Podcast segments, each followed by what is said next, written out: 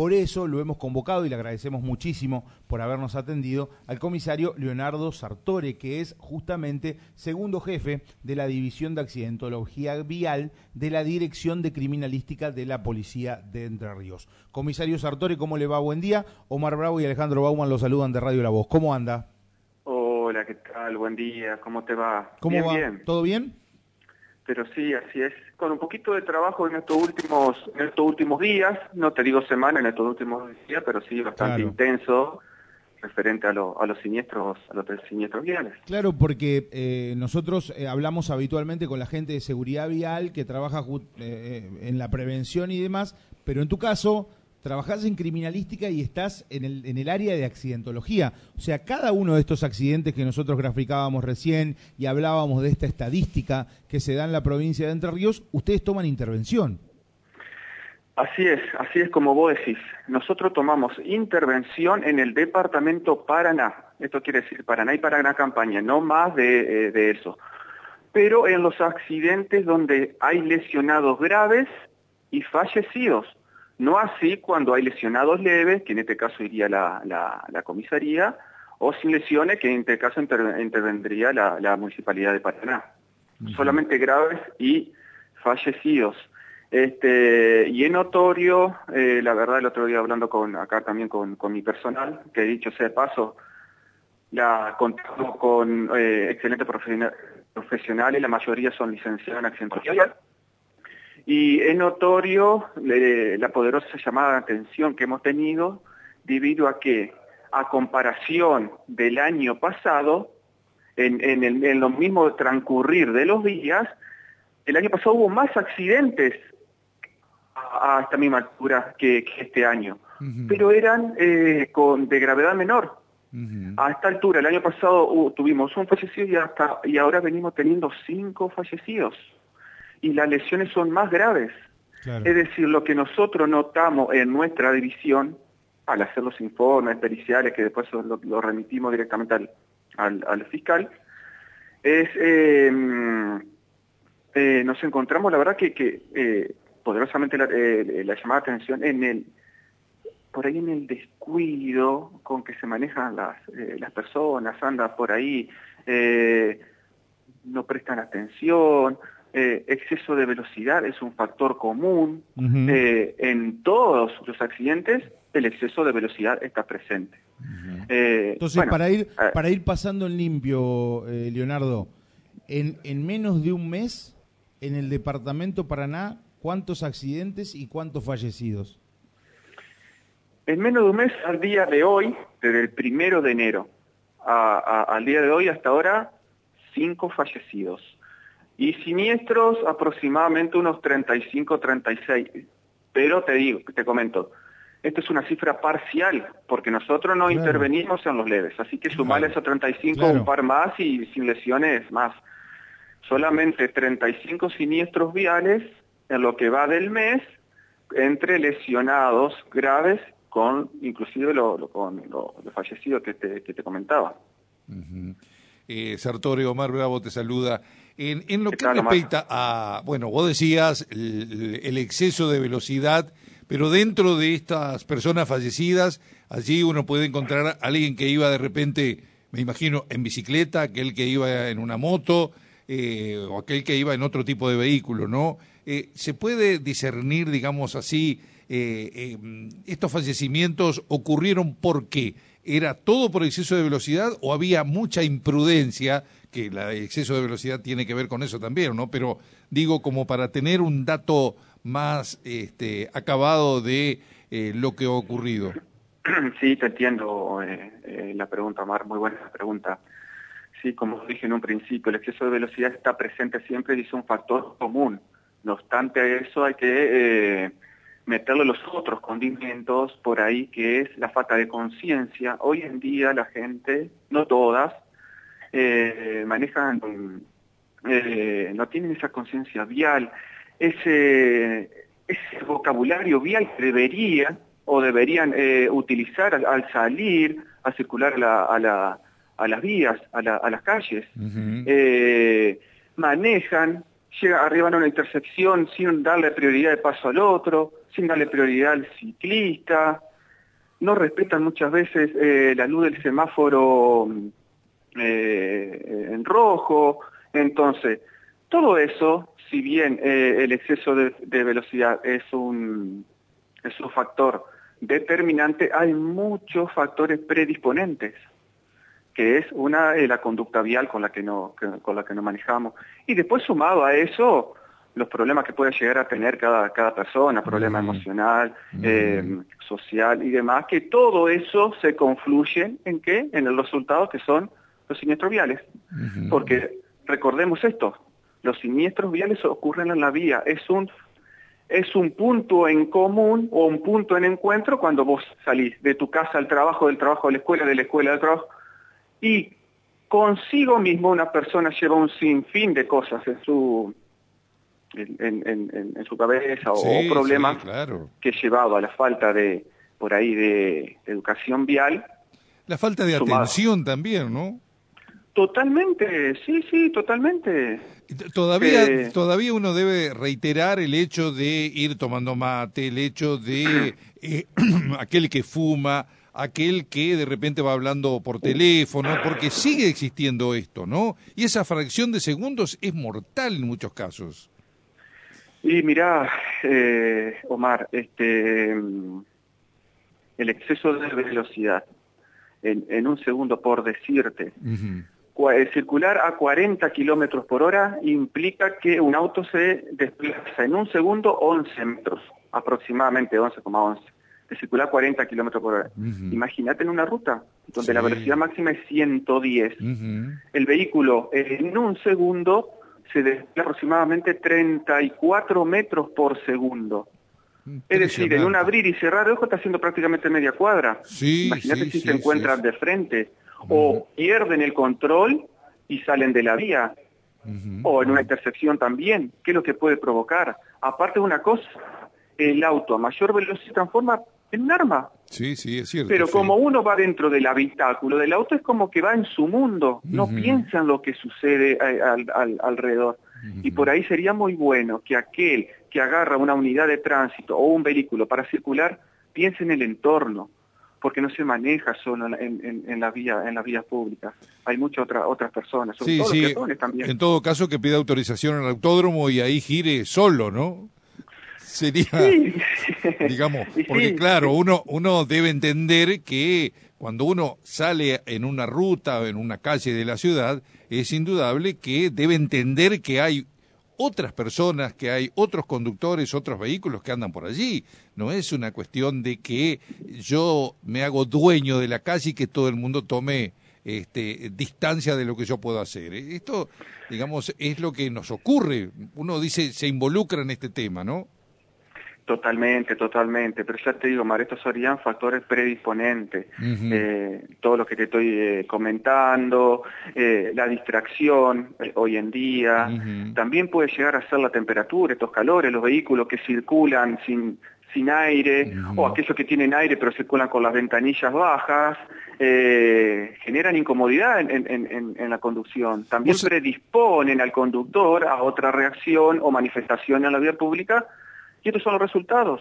Vos sabés que eh, el otro día leía un informe en relación justamente a, de lo, digamos, la temperatura que tiene el vehículo y, planteaba, digamos, eh, el, a ver, la relación que tenía con el organismo, ¿no? Esa temperatura podía llegar a alterar algún sentido y podía llevar a ser este, eh, muy peligroso, ¿no? A veces uno no entiende que deja un vehículo en determinada cantidad de horas y cuando va allí se encuentra con que, a ver, si la temperatura en, la calle es de 35, 36 grados, en un vehículo eso sube notablemente y cuando uno ingresa allí, digamos, eh, eh, esa temperatura no se va rápidamente, queda por instantes, por minutos, y puede traer y ocasionar lo que sería justamente en alguno de los sentidos que tenemos eh, alteraciones. Y, la verdad que me llamó mucho la atención este informe. ¿eh?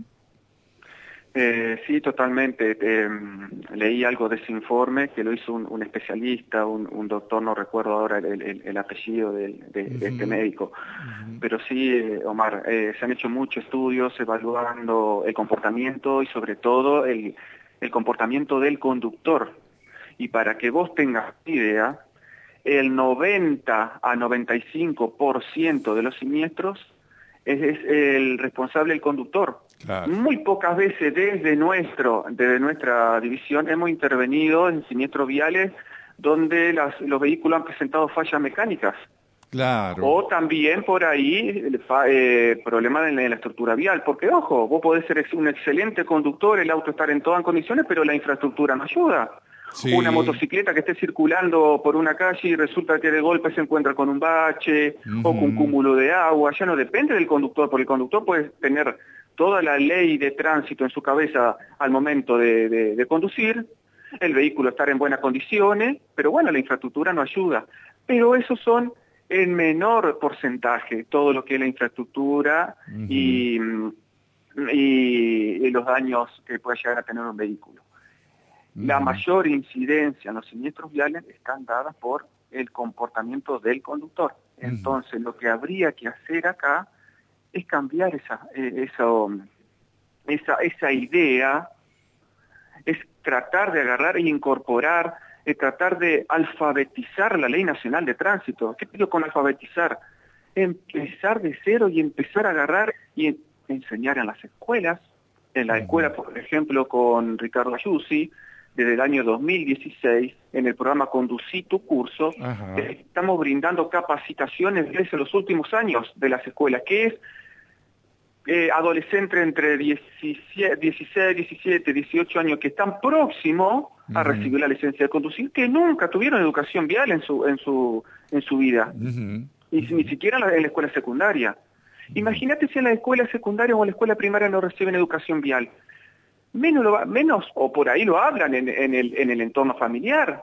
Pero el único momento donde el ciudadano recibe, y decime si, si estoy errado, el único momento donde el ciudadano recibe educación vial es al momento de sacar el carnet de conducir, donde te dan un librito o, ahora sí, por, Por, por correo te hacen estudiar un par de preguntitas.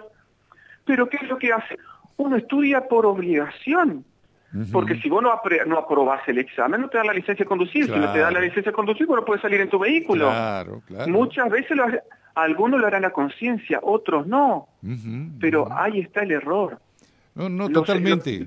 Totalmente, recién hablábamos con Alejandro, ¿no? El hecho de que tener la licencia de conducir no implica que tengas conocimientos digamos, de lo que es la ley de tránsito o de cómo conducirte en una calle, en, un, este, en una ruta, porque muchas veces eh, el aprendizaje que se realiza, y bien lo decías vos, recién el aprendizaje viene cuando hay que sacar la licencia de conducir, es, digamos, en algunos casos hasta de memoria, ¿no? Y después, cuando salen a la calle, se encuentran con un montón de, eh, eh, digamos, de momentos que deben decidir, digamos, ¿no? Eh, justamente conduciendo un vehículo.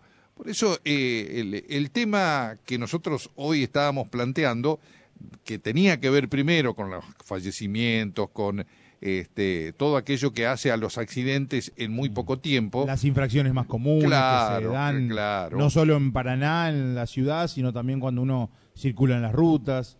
y, y, todo va sumando a esto, ¿no? Y lo, lo preocupante de estas cifras que en menos de un mes tengamos esa cantidad de accidentes graves que se incrementan, por supuesto, contabilizando los leves y los fallecimientos. ¿eh? Y esto, digamos, eh, nada más que para agregar a lo que este, estamos planteando, ¿no?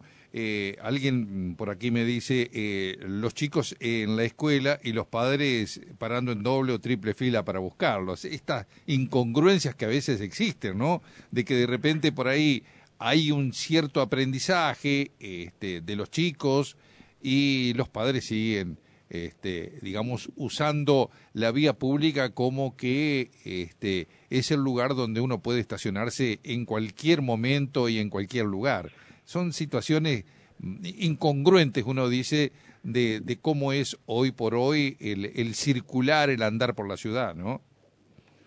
Eh, así es como vos estás comentando, Omar. Eh, la educación, en general la educación, en este caso estamos hablando de educación vial, arranca en el núcleo familiar. Y después continúa la escuela. Si nosotros no tenemos una base de educación vial, que son uno de los tres pilares fundamentales para que no se produzcan los siniestros, porque este, el otro, el otro pilar es la ley y el, otro, el otro pilar es la, infraestructura vial. Si nosotros no, nos falta uno de esos tres pilares, falla uno de los tres pilares, se produce un siniestro vial.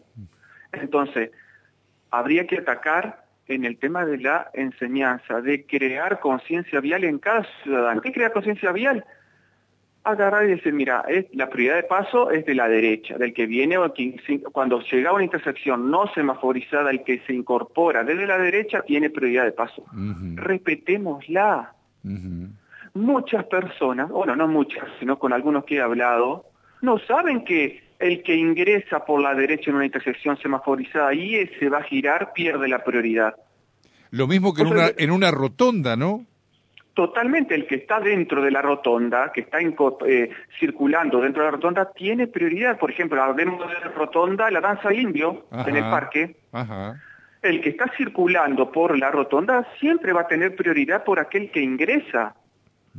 Y muchas otras cosas más, otro eh, detalle de estacionamiento. No se pueden estacionar los autos en las esquinas tiene que estar estacionar un auto 10 metros antes de la esquina para no obstaculizar la visibilidad en la intersección de dos unidades de tránsito.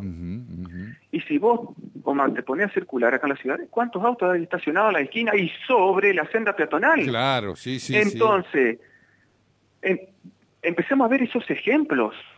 No, no, hay, no, no es necesario irnos a, a los accidentes. Fijémonos esas conductas básicas cómo están estacionados los autos. Otra cosa que por ahí, esto es a modo de, una opinión nada más, el otro día iba, iba caminando por, por la vereda y veo la mayoría, no digo todos los autos, pero todos los autos llanteados. ¿Qué significa eso? Santiago que, estacionan mal. Hasta me he encontrado con un auto donde tiene los neumáticos parcialmente uno arriba de la vereda y el otro sobre la calzada. yo digo, ¿cómo, cómo hizo para subir el, cordón con el neumático trasero? Entonces, en esas conductas, en esas mini conductas, eso después vienen los resultados. Porque si vos decís, mira, como vos decís, no, respetan el estacionamiento, estacionan en doble fila y demás, ¿qué pretendés? Que pueden llegar a respetar una prioridad de paso, que una de las causalidades más comunes acá ocurría dentro de la ciudad de Paraná, no respetan la prioridad de paso. El exceso de velocidad, semáforo, eh, semáforo en rojo, son los, las tres por ahí causales más eh, importantes que nosotros vemos al momento de, realizar los informes. Y después subjetivamente, subjetivamente está la condición psicofísica del conductor que en eso nosotros no, no sabemos al momento de ir a intervenir en un accidente cuál era la condición, si, estaba distraído con el celular, si estaba cansado, tenía somnolencia. Una pérdida de control en una ruta puede ser provocada porque se durmió, porque tuvo somnolencia, por, eh, eh, porque estaba tomando psicofármaco un alprazolam. El alprazolam muchas veces que está permitido en las zonas, en bueno, las personas medicadas están autorizadas por algún psiquiatra, pero influye en la conducción. Y sin embargo hay gente que conduce medicada eh, por, por, la ruta. o, manejó el celular. Todos esos, todos esos detalles nosotros no lo sabemos, por eso no. Te lo comento muy por arriba, porque no, eh, podrían ser estos factores que yo te estaba mencionando hoy como factores predisponentes que coayudan a que se produzca un siniestro. Eh, Lo determinante sería el exceso de velocidad y, y, la falta de, ante la legislación de lo que dice la, eh, eh, la legislación nacional de, tránsito. Claro. Pero te, pregunto, el sistema de luces de conducción diurna, esto me preguntan, ¿no? DRL. DRL, así es. Que equipa vehículos de serie a partir del 2020. ¿Son legales en la Argentina o solo las luces bajas? Una pregunta, digamos, que... bueno, muy buena pregunta. En la, Argentina, eh, em, el artículo 5 de la Ley Nacional de Tránsito, bueno, pues, habla de la, de la competencia. Cada provincia de la nación y cada municipio puede optar a adherirse o no a la Ley Nacional de Tránsito. Por ejemplo, Córdoba, y hablando de la luz DRL, Córdoba está adherida parcialmente a la Ley Nacional de Tránsito. Está adherida en todo lo que se, se respecta al tema de sanciones, pero no al tema de circulación. Entonces, vos vas con las luces DRL encendidas y no bajas, te hacen una multa. Y, vos, y, sin embargo, a ver, yo tengo eh, tengo un auto con luces bajas, todos los autos traen luces bajas y en el anexo a partir del año 2020 este sistema DRL que es una luz de LED que tienen el sistema frontal como el Peugeot 206 más. Las luces DRL tienen más lumens que la luz baja, alumbran más. Claro. Es decir, si vos me decís, ¿cumple la función de la luz baja? Total, pericialmente como licenciado, te digo, sí, la luz DRL cumple funcionalmente y hasta reemplaza la luz baja. Entonces, acá, acá hacemos un parante. ¿A qué va la multa? ¿De dónde viene? ¿Por el resarcimiento eh, por un tema económico o eh, de seguridad vial? Si, es de seguridad vial, y bueno, ya es, es, otra cosa. Pero lo que voy, Omar, haciendo, la, haciendo alusión a lo que vos me había preguntado recién. La luz de RL está en el decreto 32 18, fueron aprobadas.